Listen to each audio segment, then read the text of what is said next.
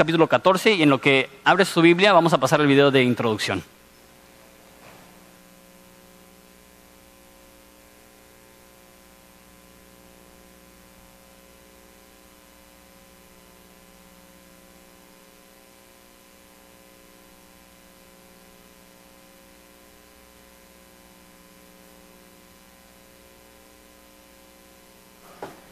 Ok, entonces tu Biblia debe estar abierta en Apocalipsis capítulo 14. Lo que vamos a hacer es que vamos a leer el libro. Nos falló el audio ahí, pero no se preocupen. No pasa nada. Entonces voy a leer todo el capítulo. Continuamos en nuestra serie verso a verso, estudiando todo el libro de Apocalipsis, lo, lo padre, lo feo, lo bonito, todo lo estamos viendo. Eh, entonces vamos a leerlo, oramos y lo estudiamos. Dice así. Apocalipsis 14.1. Después miré y aquí el Cordero estaba en pie sobre el monte Sión con el, con, y con él 144 mil que tenían el nombre de él en su el nombre de él y de su padre escrito en la frente. Y una voz del cielo como estruendo de muchas aguas, como el sonido de un gran trueno, y la voz que oí era como de arpistas que tocaban sus arpas. Y cantaban un cántico nuevo delante del trono y delante de los cuatro seres vivientes y los ancianos, y nadie podía aprender el cántico sino a ellos 144 mil que fueron redimidos entre los de la tierra. Esos son los que no se contaminaron con mujeres, pues son vírgenes. Esos son los que seguían al Cordero por donde quiera que vaya, que va. Estos fueron redimidos de entre los hombres como primicias para Dios y para el Cordero, y en sus bocas no fue hallada mentira, pues son sin mancha delante del trono de Dios. Vi volar por en medio del cielo a otro ángel que tenía el Evangelio eterno para predicarlo a los moradores de la tierra, a toda nación, tribu, lengua y pueblo, diciendo a gran voz, temed a Dios y dadle gloria, porque la hora de su juicio ha llegado. Adorad a aquel que hizo el cielo y la tierra, el mar y las fuentes de las aguas. Otro ángel le siguió diciendo, ha caído, ha caído Babilonia, la gran ciudad, porque ha hecho beber a todas las naciones del vino del furor de su fornicación. Y el tercer ángel lo siguió diciendo a gran voz, si alguno adora a la bestia y a su imagen y recibe la marca en su frente o en su mano, él también beberá del vino de la ira de Dios que ha sido vaciado eh, puro en el cáliz de su ira y será atormentado con fuego y azufre delante de los ángeles y del Cordero, y el humo de sus tormentos sube por los siglos de los siglos, y no tienen reposo ni día ni noche los que adoran a la bestia y a su imagen, ni nadie que reciba la marca de su nombre. Aquí está la paciencia de los santos, los que guardan los mandamientos de Dios y de la fe de Jesús. Oí una voz desde el cielo que me decía, escribe bienaventurados de aquí en adelante los muertos que mueren en el Señor. Sí, dice el Espíritu, descansarán de sus trabajos porque sus obras con ellos siguen. Miré aquí una nube blanca y sobre la nube blanca uno sentado semejante al Hijo del Hombre que tenía en la cabeza una corona de oro y en la mano una hoz aguda. Y el templo, y del templo salió otro ángel clamando a gran voz al que estaba sentado sobre la nube, mete tu hoz y ciegan, porque la hora de cegar ha llegado, pues la mies de la tierra está madura. Y el que estaba sentado sobre la nube metió su hoz en la tierra y la tierra fue cegada. Salió otro ángel del templo que está en el cielo, teniendo también una hoz aguda. Y salió del altar otro ángel que tenía poder sobre el fuego y llamó a gran voz al que tenía la hoz aguda, diciendo, mete tu hoz aguda y vendimia los racimos de la tierra, porque sus uvas están maduras. El ángel arrojó su hoz en la tierra y vendimió a la, viña de la tierra y echó sus uvas en el gran lagar de la ira de Dios. Y fue pisado el lagar fuera de la ciudad y, el lagar, y del lagar salió sangre hasta los frenos de los caballos por mil, mil seiscientos estadios. ¿Listos? Vamos a hablar. Padre, te damos gracias una vez más por ese privilegio que nos das de venir a estudiar la palabra, entendiendo, Padre, que no todo es fácil de enseñar y no todo es fácil de entender, pero todo es necesario y todo es importante. Entonces, Padre, te pido que al estar estudiando cómo culminará la historia, te pido que te conozcamos mejor, que te adoremos más profundamente y que te amamos, que te amemos con más ganas, Padre. Te doy gracias por este pasaje, aunque es difícil de enseñar, es hiper necesario. Entonces te pido que llenes mis bocas de palabras que te glorifican y pido esto en el nombre de tu Hijo amado. Amén. Ok.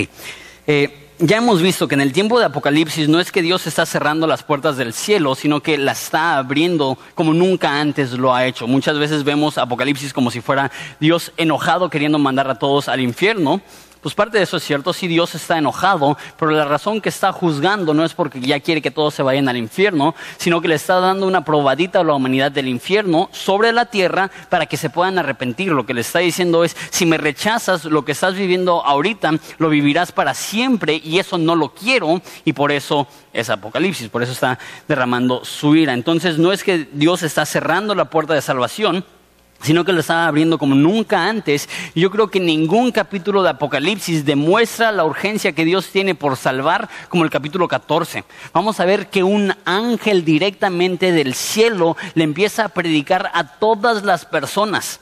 Tanta es la urgencia y la necesidad y el deseo que tiene Dios por salvar a la humanidad que está dispuesto a llegar a este punto, que está enviando a un mensajero angelical que está dando el Evangelio diciendo teman a Dios y glorifíquenle, sean salvos y, Dios está hablando directamente a la humanidad porque Él quiere que sean salvos. Y lo que estamos viendo aquí en capítulo 14, eh, creo yo que está narrando el final. O sea, ya les he dicho varias veces que Apocalipsis no es cronológico, pero típicamente cuando hemos salido del orden cronológico nos está narrando algo que sucede al principio, eso es distinto. Vamos a salir una vez más del orden cronológico, pero esta vez vamos a ir al final. De hecho, les enseño en versículo 1, dice, este, después miré y aquí el cordero estaba en pie sobre el monte Sión. ¿Dónde está el cordero? Ya no está en el cielo, de repente está en Sión. De hecho, Sión es Jerusalén. Hay un hay una profecía en Isaías que dice Isaías 24, 23, que la luna se avergonzará y el sol se confundirá cuando Jehová de los ejércitos reine del monte de Sión y en Jerusalén. Entonces está diciendo que este monte está en Jerusalén y delante de sus ancianos sea glorioso. Interesante que en Apocalipsis hemos visto a los 24 ancianos y los vamos a ver una vez más, esta vez en la tierra, esta vez en el monte de Sión. Hay una profecía desde el Antiguo Testamento que dice que cuando Jesús venga va a reinar, va a establecer un trono perfecto desde Sión y ahí van a estar presentes sus... Eh, sus ancianos que hemos visto varias veces en el cielo. Entonces, también nos dice, no solamente está ahí el Cordero en Sión, sino que también están 144 mil. Eh, y ya hemos visto esos 144 mil en el libro, perdón, en el capítulo 7. ¿Se acuerdan que habían 144 mil judíos que Dios selló en su frente, o sea que los protegió? Eh, y aquí estamos viendo que llegan al final, cuando regresa Jesús, entonces, aunque mueren miles de millones de personas, esos 144 mil son milagrosamente protegidos. Y es interesante que dice que tienen el nombre de él, o sea, del Cordero, y de su Padre escrito en su frente. Y eso viene en contraste con lo que vimos en el capítulo anterior, ¿se acuerdan de la marca de la bestia?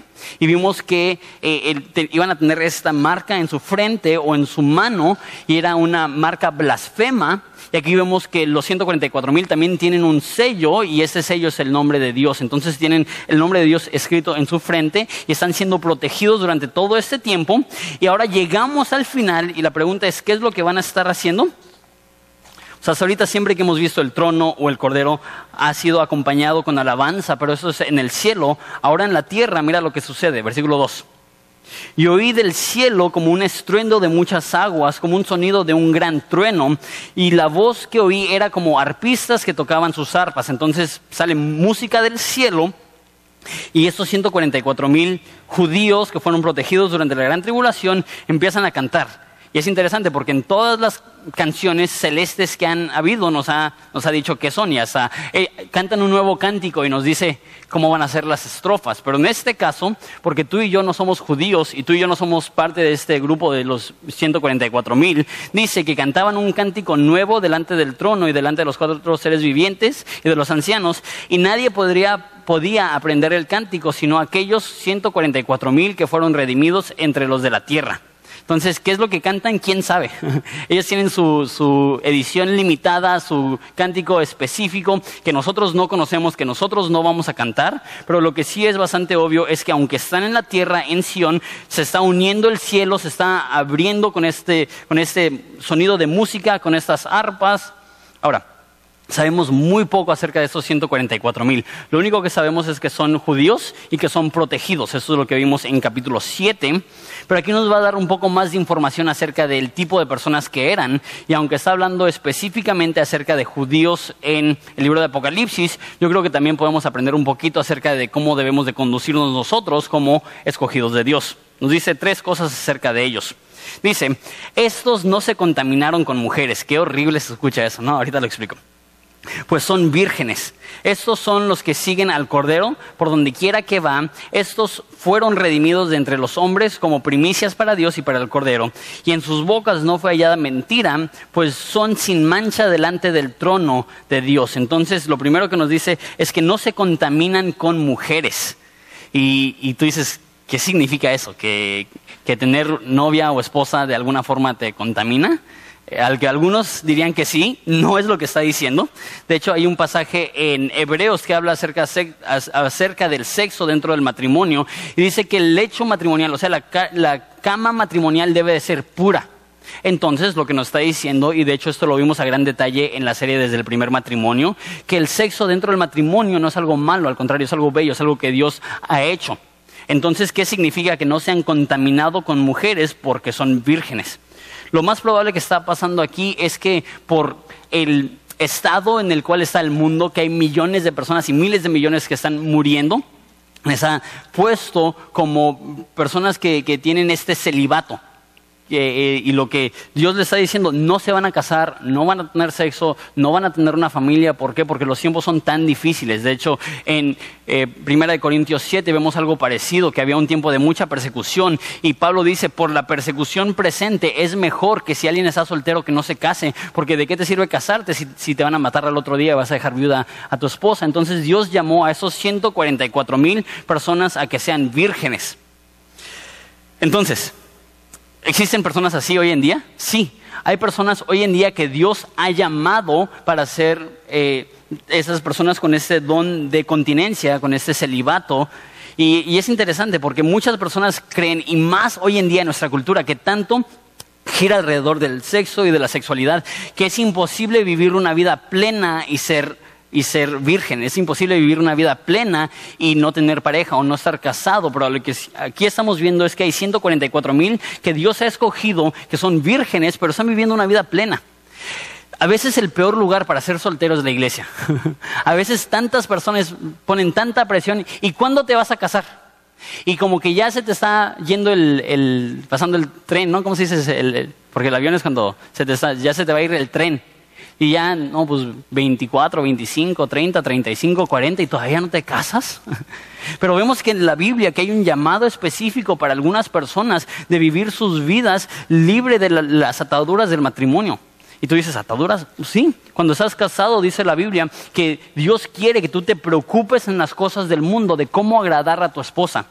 Hay cosas que puedes hacer como soltero que no puedes hacer como casado.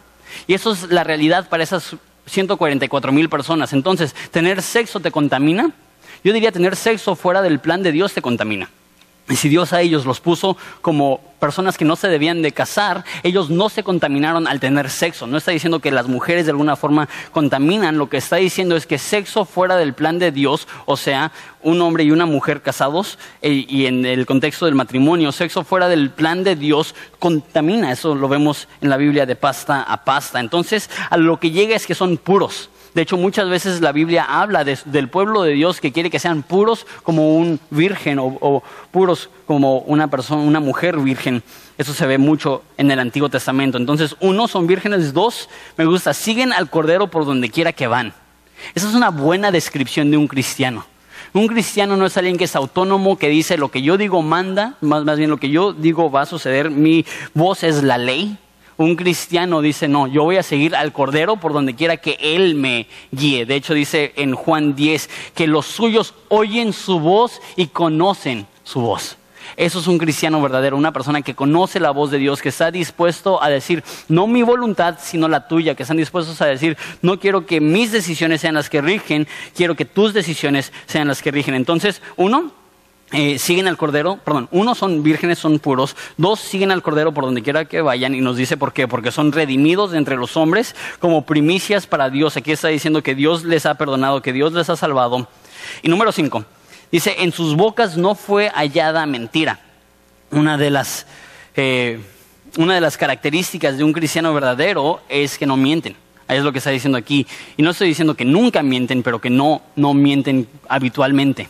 El problema es que a veces los cristianos somos los más mentirosos. me ha tocado que aún hasta los pastores son o somos los más mentirosos.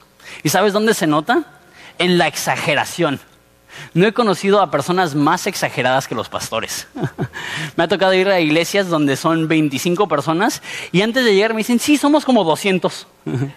y, y, y es un grupito y no tiene nada de malo ser un grupo pequeño, pero sí tiene algo de malo exagerar. Y eso no es algo exclusivo para iglesias pequeñas. Es más, lo que he visto es que típicamente cuanto más grande la iglesia, más la exageración. Me acuerdo una vez fui a una iglesia en Centroamérica y yo sin preguntar. No es como que, ay, ¿qué tan grande es la iglesia? Llegó el copastor y casi presumiendo, no, pues nosotros somos seis mil personas. Y yo le creí, porque es pastor, ¿no? Y, yo estaba tan emocionado que, había una iglesia tan grande, iba a ir a compartir y, y eran como mil quinientas personas. Ahora, eh, no me tuvo que decir que eran 6.000. Yo me hubiera emocionado si son 1.500. Hasta a mí de todos modos se me hace una iglesiota. Pero independientemente, en la boca de muchos cristianos hay mentiras. Ya, ya no son evangelísticas, ahora son evangelásticos. Ahora estiran la verdad lo más que puedan para lucirse. ¿Y, y cuál es la razón? Que no mienten. Dice, en sus bocas no fue hallada mentira, pues son sin mancha delante del trono de Dios no está diciendo que cuando no mentimos, entonces no tenemos mancha. Lo que está diciendo es, cuando no tenemos mancha, no mentimos. Cuando somos redimidos, cuando somos comprados, cuando Dios nos limpia, una de las características, una de las cosas que va cambiando es que menos y menos y menos vamos a estar mintiendo. No mentimos menos para ser mejor vistos en el cielo. Dios nos perdona y nos limpia de todo pecado y el producto natural de eso es que mentimos menos. ¿Cuánto mientes? ¿Cuánto exageras? ¿Cuánto cambias la verdad? Típicamente mentimos porque somos inseguros y queremos elevar un poquito la verdad. Y los cristianos no somos tantos que mentimos así vilmente, algunos sí, pero la mayoría de cristianos simplemente elevan la verdad para lucirse mejor. Pero cuando nuestra identidad está segura, que somos limpios delante del trono de Dios, ya no nos vemos con la necesidad de exagerar o de mentir o de lucir de alguna manera mejor que antes. ¿Por qué? Porque ya hemos sido limpiados esos son los 144 mil personas. Me encantan las características, que son puros, que eh, siguen al Cordero a donde quiera que vaya y que no hablan mentira. Una vez más, Apocalipsis brinca de lugar en lugar. Mencionó a estos 144 mil en el capítulo 7, menciona otra vez a estos 144 mil en el capítulo 14, pero va a desviar ahora el tema de los 144 mil a ciertas advertencias que van a dar unos ángeles. Entonces lo vemos versículos 6 y 7. De hecho, antes de, estudiarlo contigo, déjate digo que, que para mí esos dos capítulos son de los más importantes del libro de Apocalipsis, porque acuérdate, aunque muchos de esos detalles no, no sabemos, realmente no sabemos cómo va a estar eso, que, que, van a estar en la tierra y se va a abrir el cielo y va a haber cánticos y van a estar estos 144 mil, como que no sabemos exactamente los detalles pero lo que sí sabemos es que Dios está siendo revelado y más específicamente está siendo revelado su Hijo Jesucristo. Y aquí nos está demostrando su deseo para la humanidad. Que, Él, como dice en Ezequiel, que Él no se goza en la muerte del inicuo. Que Él no se goza cuando alguien que no le conoce se muere. Que Él está buscando con cierta urgencia que la gente pueda dejar su pecado y que le pueda seguir a tal grado que manda a un ángel a predicar el Evangelio. Lo vemos. Versículo 6. Vi volar por el medio del cielo a otro ángel que tenía el Evangelio eterno. El Evangelio simplemente son buenas noticias, el mensaje de Dios. Entonces tenía el Evangelio eterno para predicarlo a los moradores de la tierra, a toda nación, tribu, lengua y pueblo. Entonces obviamente Dios nos manda a los cristianos a predicarle a todo mundo y a través de nuestra predicación gente de todo el mundo va a estar en el cielo alguna vez te has preguntado cómo le va a hacer Dios para que haya personas, no solamente de toda nación, veas los 195 países que tiene registrado las Naciones Unidas, o cómo le va a hacer Dios no solamente para alcanzar a personas de cada nación, sino de cada idioma. Más de 40 mil idiomas en el mundo. ¿Cómo va a salvar Dios a personas de cada idioma? Porque Dios va a mandar a un ángel a predicarle a personas de cada lengua, de cada nación, de cada pueblo. Es interesante. En toda la Biblia eso nunca ha pasado.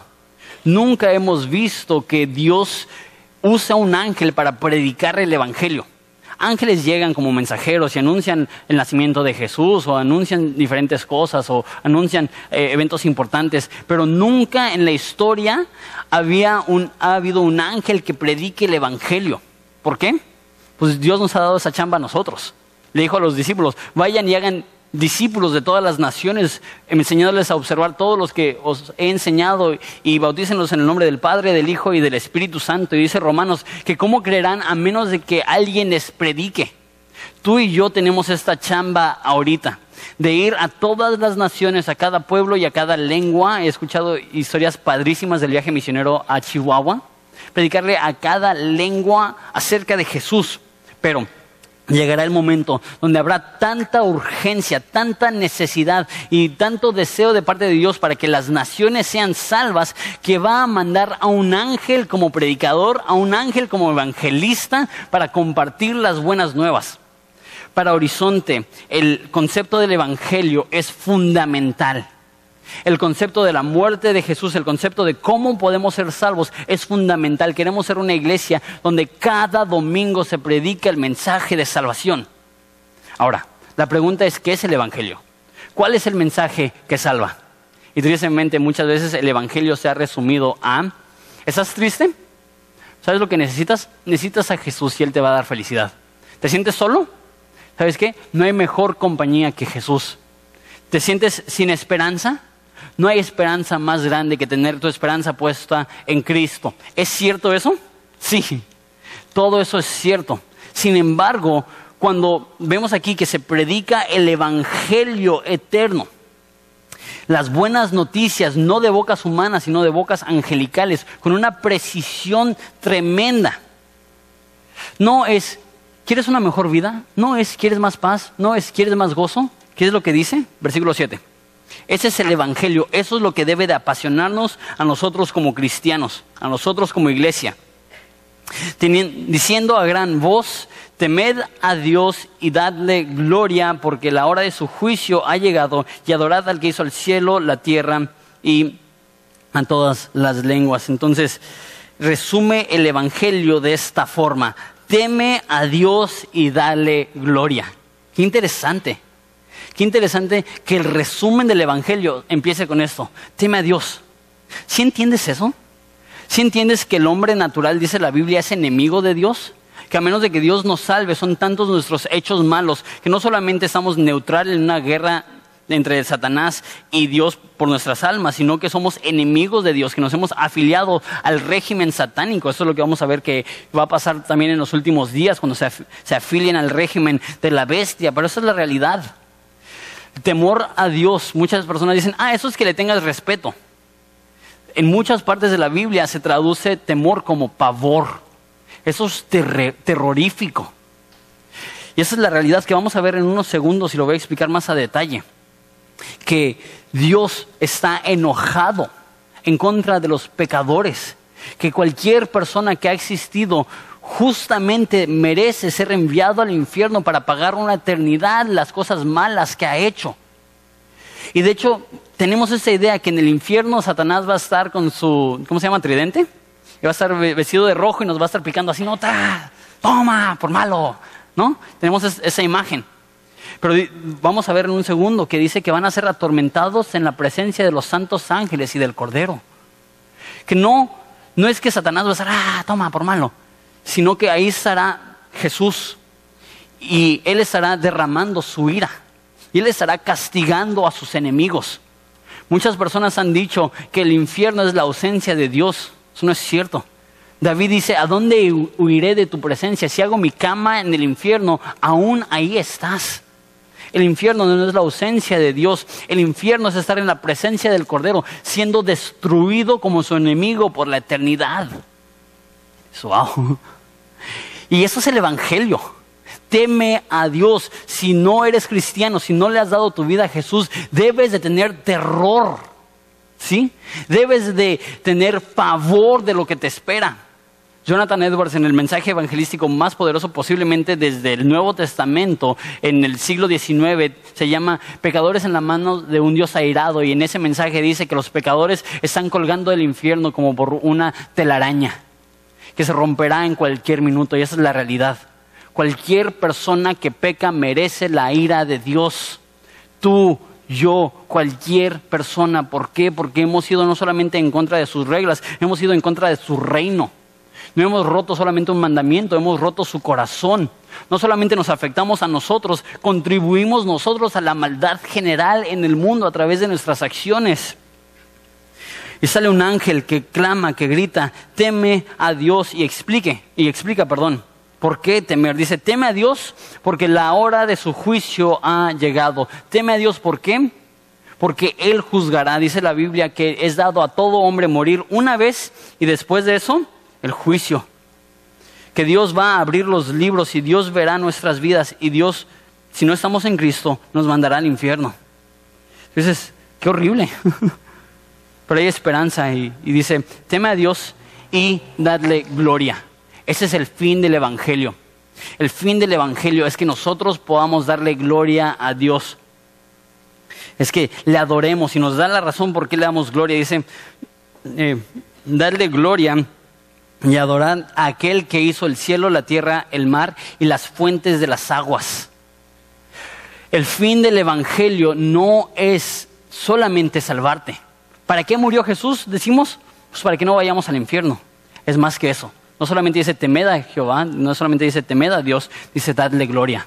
Dios no solamente quiere sacarte de las garras del infierno, Dios quiere ahora cambiarte y transformarte en una persona que es capaz de adorar a Dios lo digo de esta forma. El fin del Evangelio no es solamente tu salvación. El fin del Evangelio es que a través de esa salvación por fin puedas glorificar a Dios como Él merece. No se trata de ti. Dios no murió solamente para que rebeldes puedan salir del infierno. Dios murió para que rebeldes se conviertan en hijos y así glorifiquen al Padre. Ese es el fin del Evangelio. El fin del Evangelio es temer a Dios, es reconocer su grandeza, reconocer que le hemos ofendido, pero que le podemos dar gloria. Eso es lo que se llama arrepentimiento, eso es dejar de vivir para nuestros propios deseos y deleites y para nuestras propias, eh, la, palabra que usa la Biblia es concupiscencias, que son eh, el deseo para lo prohibido, que dejemos de vivir para estas cosas y que ahora vivamos para la gloria de Dios. Todo cristiano verdadero vive y existe por una razón, la gloria de Dios es que Dios sea exaltado, es que Dios se luzca en nuestras vidas, no por algo que hacemos, sino que nosotros, aun siendo pecadores, Cristo murió por nosotros. Que Dios muestra su amor para con nosotros, dice la Biblia, que aun siendo pecadores. Que dice, en esto consiste el amor, no en que nosotros hayamos amado a Dios, sino que Él nos amó primero. Sí, cuán amor nos ha dado el Padre que seamos llamados hijos de Dios. El Evangelio empieza con las terribles noticias que debemos de tener pavor, que Dios nos puede destruir y si le rechazamos Dios nos destruirá, pero también incluye la esperanza de que no tiene que ser ese nuestro fin, pero que podemos glorificar a Dios que podemos unirnos al orden universal, que todo es de Él, por Él y para Él. A Él sea la gloria por los siglos. Amén. Y podemos nosotros unirnos al orden universal que es glorificar a Dios. Eso es el Evangelio.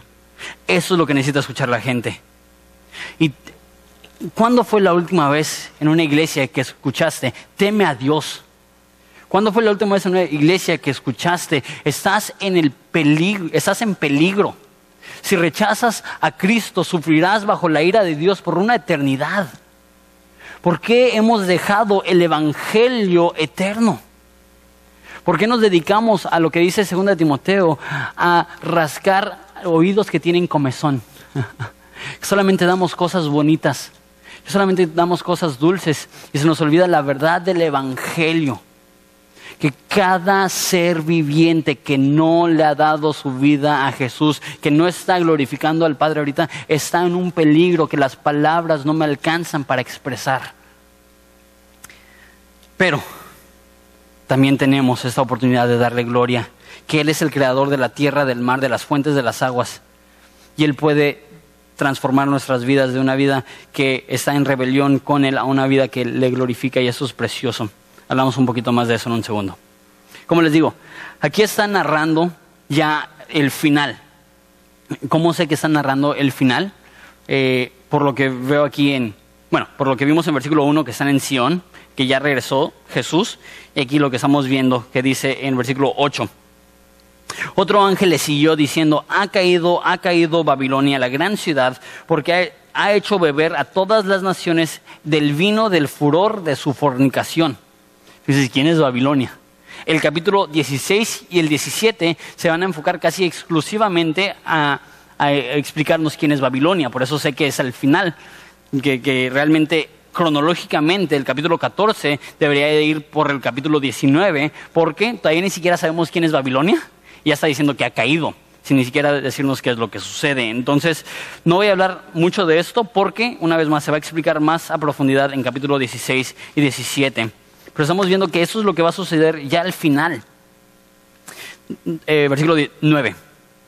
Y el tercer ángel lo siguió diciendo a gran voz, si alguno adora a la bestia de su imagen y recibe la marca en su frente o en su mano, él también beberá del vino de la ira de Dios que ha sido vaciado puro en el cáliz de su ira y será atormentado con fuego y azufre delante de los santos ángeles y del Cordero. Eso es lo que les decía. Y el humo de su tormento sube por los siglos de los siglos y no tienen reposo ni día ni noche a los que adoran a la bestia y a su imagen ni los que reciban la marca de su nombre. El infierno es el lugar donde las personas sufrirán bajo la ira de Dios. ¿Y ves eso?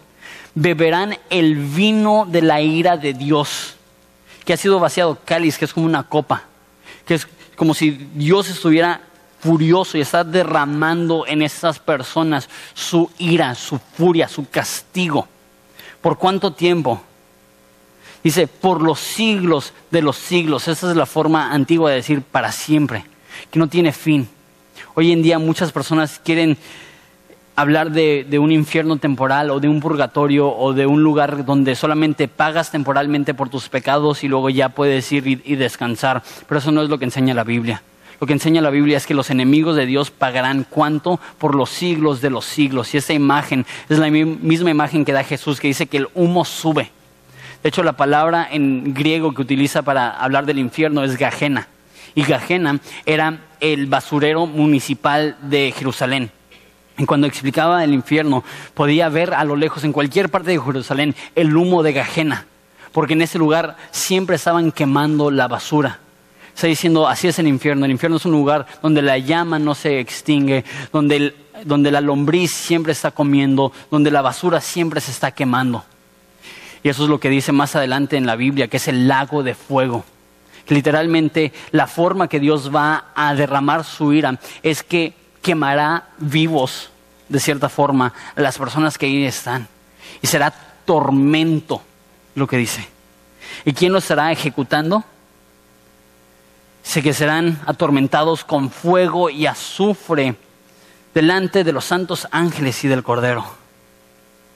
Tan poquito que se habla del infierno. Es más, la mayoría de predicadores ya ni siquiera dicen la palabra infierno. Se les hace muy fuerte. Y cuando predican el Evangelio dicen, no te vayas a ir al otro lugar, o cosas así. La realidad es que Jesús habló más del infierno que del cielo. Y Jesús habló más del infierno que cualquier otro personaje bíblico. ¿Por qué? Porque Él más que cualquier otra persona sabe lo horrible que es lo que dice la Biblia, caer en manos de un Dios vivo. Dios o Jesús más que nadie sabe lo terrible que será ser atormentado día y noche y dice que no habrá descanso. Hay una parábola, que dice que hay un hombre rico que se está ardiendo en el infierno y pide un poco de clemencia y dice que alguien moje su dedo y lo ponga en mi lengua. El único descanso que él quiere es una probadita, un sorbito, una gota de agua en su lengua y ni eso le dan. No hay descanso en el infierno. Por eso la urgencia de predicar el Evangelio, por eso la urgencia, por eso Dios manda un ángel advirtiendo, no vayan ahí. Teman a Dios, el juicio se acerca, el infierno es real.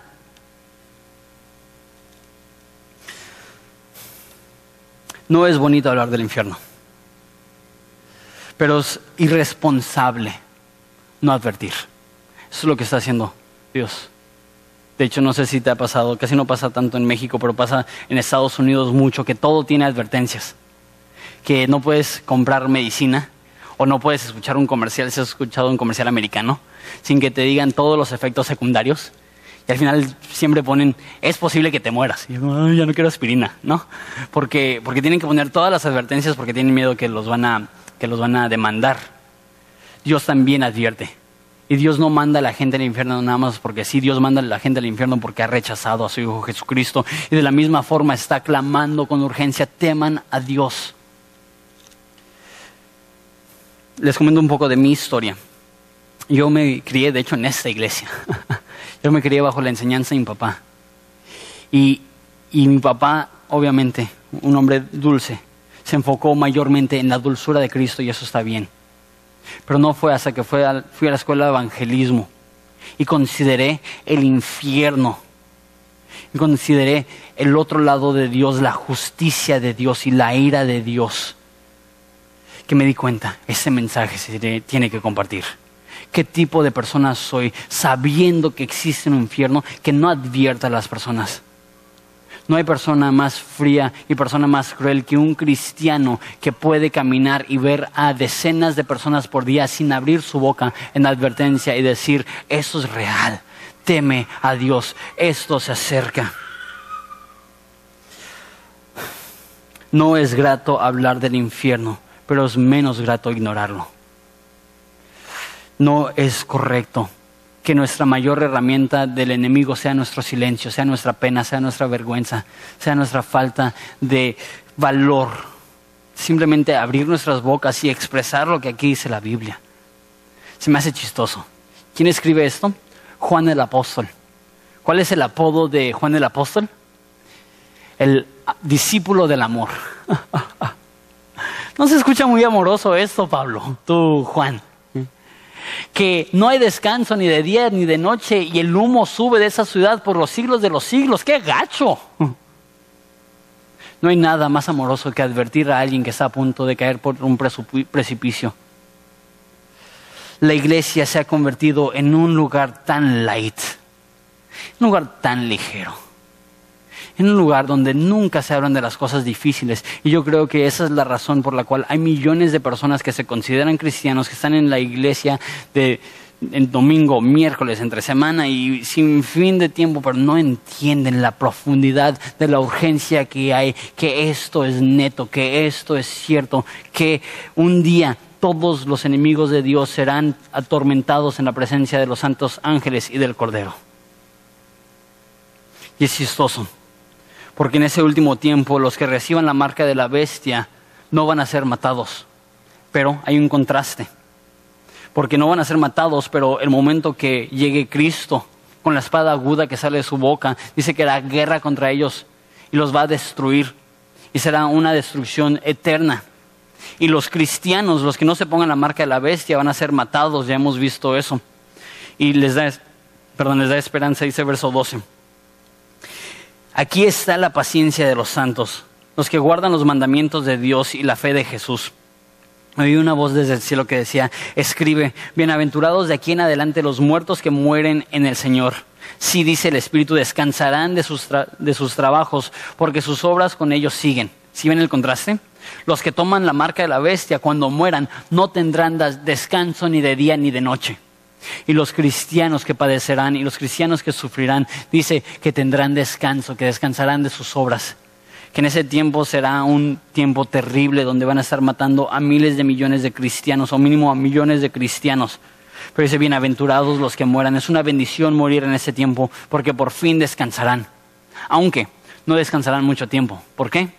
Porque la Biblia nos dice que regresaremos con Él. ¿Y qué es lo que vemos en versículo 14? Una vez están narrando lo que va a suceder, al final de la tribulación. Versículo 14. Miré y he aquí una nube blanca y sobre la nube uno sentado semejante al Hijo del Hombre. Y tú dices, entonces, ¿es Jesús o no? Ese es el mismo término que utiliza Juan para describirlo en el capítulo 1. La razón que dice uno similar al Hijo del Hombre, el Hijo del Hombre era el término que a Jesús le gustaba usar. de hecho, es el término que más usó porque lo que está diciendo es Dios hecho carne. Dios que ahora ha venido a través del hombre. Dios portador ahora de, la imagen también de un hombre. Pero dice, es semejante, o sea, se parece a Jesús cuando estuvo como el Hijo del Hombre, pero ahora está viniendo en gloria, ahora está viniendo en poder. A uno semejante al Hijo del Hombre que tenía en su cabeza una corona de oro y en su mano una hoz aguda. Y del templo salió otro ángel clamando a gran voz. Y el que estaba, al que estaba sentado sobre la nube y dice, mete tu hoz y ciega. Ciega es cosechar. Y hoz, no sé si han visto, e, es un, como un cuchillo, una navaja eh, que tiene una curva así y lo que hacían es que agarran el trigo y cortaban de, mucho en mucho. Eso es lo que es una hoz. Entonces dice que tiene una hoz y dice, mete tu hoz y ciega porque la hora de cegar ha llegado y la mies de la tierra está madura y el que estaba sentado sobre la nube metió su hoz en la tierra. Vemos que hay dos cosechas. La primera cosecha que llega Jesús con su hoz y dice que, es la cosecha de la tierra. Y vemos una segunda cosecha en versículo 17 al 20 que dice que, que es la cosecha para las uvas del lagar de la ira de Dios. Entonces me indica que hay dos tipos de cosechas. Jesús hablando de, de evangelismo, de llevar a gente a los pies de Cristo. Dice, mira el campo, que el campo está listo para la cosecha que ya están listas las personas para recibir el mensaje de salvación. Yo creo que eso es lo que está diciendo. Ese es de los pasajes más oscuros de toda la Biblia. Y se pone peor. Ahorita vamos a ver tanta sangre que si te das con la sangre a lo mejor hasta te desmayas. se va a poner peor.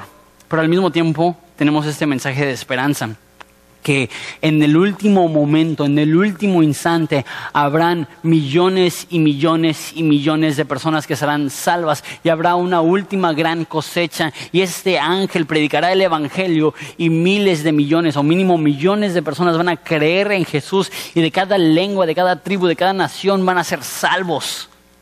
¿Por qué? Porque Dios les ama. Una vez más, se escucha todo eso tan terrible. ¿Y cómo que Dios va a castigar a las personas en el infierno? No lo está haciendo sin una advertencia, a tal grado que Él se asegura que cada persona que esté viva escuche el mensaje de salvación. Nadie que está en el infierno, mínimo en ese momento, le va a poder decir a Dios, es que nadie me dijo. Yo le diría, te mandé un ángel. Todos escucharon, todos son culpables, no porque Dios manda al infierno a los que Él quiera, sino que Dios manda al infierno a aquellos que le rechazan de lo que llego es no rechaces a Jesús. Así como habrá una ciega, una cosecha en el último día, así también Dios y Jesús le dijo a sus discípulos que nosotros debemos de empezar a hacer esa cosecha. Eso es idioma figurado para decir que nosotros necesitamos ir y alcanzar a personas con el mensaje de Jesucristo. Habrá, gracias a Dios, en ese último día, en ese último momento, justo cuando regresa Jesús, muchas personas, miles, posiblemente miles de millones o mínimo millones de personas que van a creer en el Evangelio y van a ser salvos. Y eso es buena noticia. Eso nos demuestra que el propósito, una vez más, de Apocalipsis es salvar a la mayor cantidad de gente posible. Es Dios desesperadamente advirtiendo a la humanidad. Pero hay otro, otra cosecha. Esa no es cosecha para salvación, esa es cosecha para perdición. Dice, salió otro ángel del templo que está en el cielo, teniendo también una hoz aguda, y salió del altar otro ángel que tenía poder sobre el fuego, y llamó a gran voz al que tenía la hoz aguda, diciendo, mete tu hoz aguda y vendimia los racimos de la tierra, porque sus uvas están maduras. Y el ángel arrojó su hoz sobre la tierra, imagínate esa misma navaja cortando esos racimos de, uva, y vendimió la viña de la tierra e echó las uvas en el gran lagar de la ira de Dios, y fue pisado el lagar fuera de la ciudad, y salió sangre hasta los frenos de los caballos por mil seiscientos estadios. Una vez más, esto es al final. Vamos a ver en Apocalipsis 19, que está narrando el mismo suceso, que va a llegar Jesús y va a pelear con la espada aguda que sale de su boca. Aquí estamos viendo que va a reunir todas estas uvas Y dice que les va a llevar al lagar de la ira de Dios. ¿Qué es un lagar? Tenemos aquí, obviamente, en Ensenada la ruta del vino. Y si alguna vez haces el tour en, una vinícola, pues te, dan cómo se, produce y ahora se produce diferente. Antes lo has visto en películas y hasta en la fiesta de la vendimia lo hacen así como, como tradición. Eh, el lagar es donde se ponen las uvas y se pisotean para sacarle el, jugo. Y esa es la imagen que está dando, que Dios está reuniendo a todos sus enemigos en un lugar, le llama el lagar, otras partes lo llaman eh, Armagedón. Los reúne en todo, a todos sus enemigos en un lugar y los pisotea, y los aplasta, y los destruye. A tal grado que dice que de ese lagar, en vez de fluir jugo de uva para convertirse en, en vino, fluye sangre. ¿Y cuánta sangre? Tanta sangre que llega hasta los frenos de los caballos. Imagínate, un freno del caballo está a esa altura, aproximadamente metro y medio. Entonces, ¿por cuánto espacio hay esta sangre? Dice, por 1600 estadios. ¿Qué es eso? El equivalente es, eh, yo tengo aquí escrito, 320 kilómetros. 320 kilómetros, donde de este lugar de juicio, de esta última guerra, eso es lo que estamos hablando, de esta última guerra, fluye tanta sangre que se convierte en un río de metro y medio de altura que fluye por 320 kilómetros. Ahora, hay personas que dicen, es imposible matar a tantas personas, o más bien, es imposible que haya suficientes personas para producir esa cantidad de, sangre. Simplemente no, el ser humano no posee suficiente sangre, que aunque se desangrara toda la humanidad no habría suficiente sangre. ¿Quién sabe? Eso puede ser que sea sobrenatural, que, es sangre humana mezclada con un río, porque ya hemos visto que hay mucha agua que se convierte en sangre. O puede ser que en esa última guerra va a haber tanta sangre que va a estar salpicando hasta el freno de los caballos, que, por 320 kilómetros va a haber tanta guerra que va a estar la, la sangre salpicando en todos los lugares. Pero esa es la realidad. Enseñar verso a verso creo yo que es lo más saludable que se puede hacer. ¿Por qué? En mis más remotas locuras enseñaría yo este pasaje. ¿Qué más depresivo? que Dios va a aniquilar a la humanidad, a todos sus enemigos, de tal modo que del lugar de la guerra fluirá un río de la sangre de los enemigos de Dios que fluirá por 320 kilómetros y Jesús te ama. Bienvenidos a la iglesia. ¿Qué tipo de iglesia va a hablar de eso? Pero la realidad es que si está en la Biblia es porque lo necesitamos. Y de repente nos damos cuenta qué significa teme a Dios. Que Dios un día va a hacer justicia. Y hay muchas personas que dicen que yo no me puedo imaginar un Dios que haga eso. Y la verdad, yo, yo sí.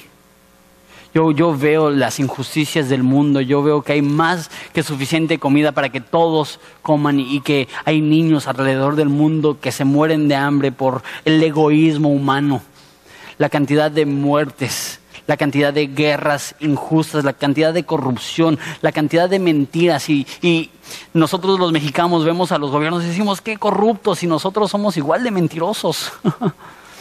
y que nosotros somos igual que ellos, solamente que no estamos en un puesto de autoridad, pero que si nosotros estuviéramos en un puesto de autoridad seríamos iguales o peores.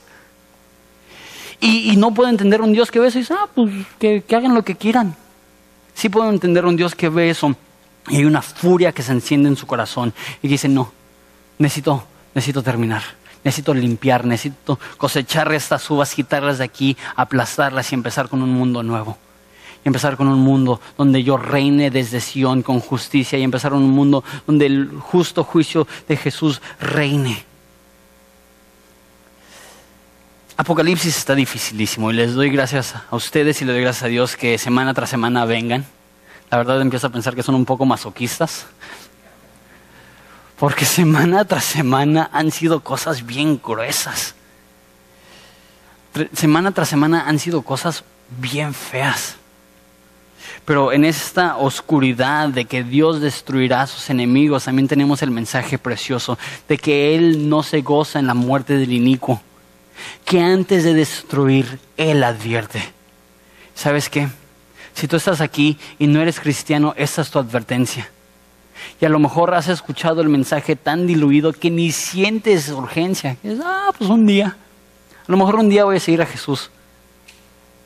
Pero cuando vemos mensajes así y nos damos cuenta de lo terrible que será el infierno y nos damos cuenta que Dios juzgará a sus enemigos, nos damos cuenta que no podemos esperar.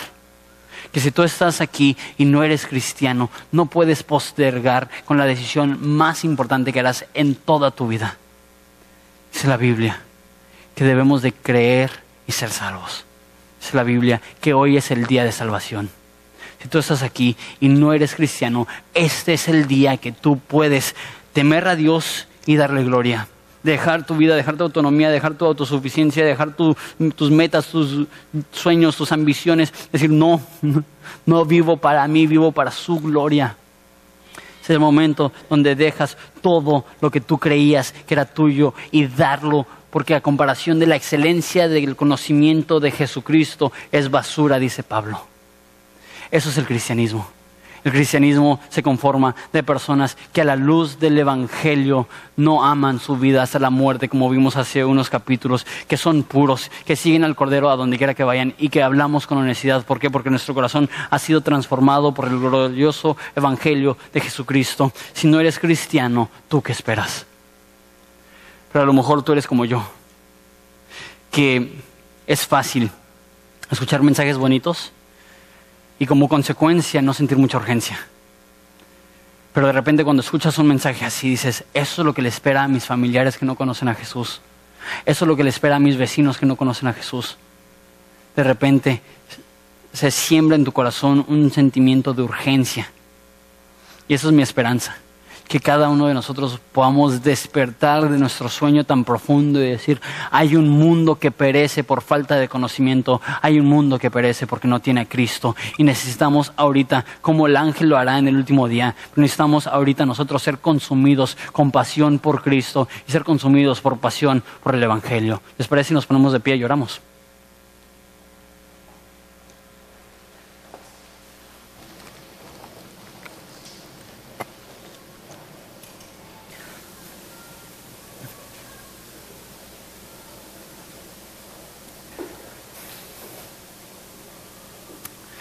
Padre, nos, nos confunde el concepto del infierno. Nosotros decimos y creemos que no está bien que por pecados en este mundo se tengan que pagar para siempre. Pero es porque se nos olvida que, que los pecados realmente son una traición cósmica, que estamos ofendiendo a aquel que creó todo y, eso es lo que yo merezco y eso es lo que todos merecemos. Perdónanos Jesús si no hemos tenido urgencia, si el cristianismo es un hobby, si la Biblia es un pasatiempo y no somos llevados con pasión a predicar el Evangelio a toda criatura como tú dices que lo hagamos. Padre, te pido que tú enciendas en nuestros corazones pasión para ver Ensenada cambiado por tu evangelio. Ayúdanos a predicar este mismo mensaje. Ayúdanos a predicar el Evangelio eterno. Ayúdanos a predicar el mensaje de salvación. Ayúdanos a temerte y a darte gloria. Ayúdanos a recordar que nuestra salvación no se trata simplemente de ser librados de las garras del infierno. nuestra salvación se trata de por fin glorificarte como tú mereces. No estamos aquí para nosotros mismos, estamos aquí para ti, estamos aquí porque te amamos. Te doy gracias por este pueblo, te pido que te podamos seguir sirviendo y glorificando en todo lo que hagamos. Y es en tu nombre precioso que pedimos esto. Amén.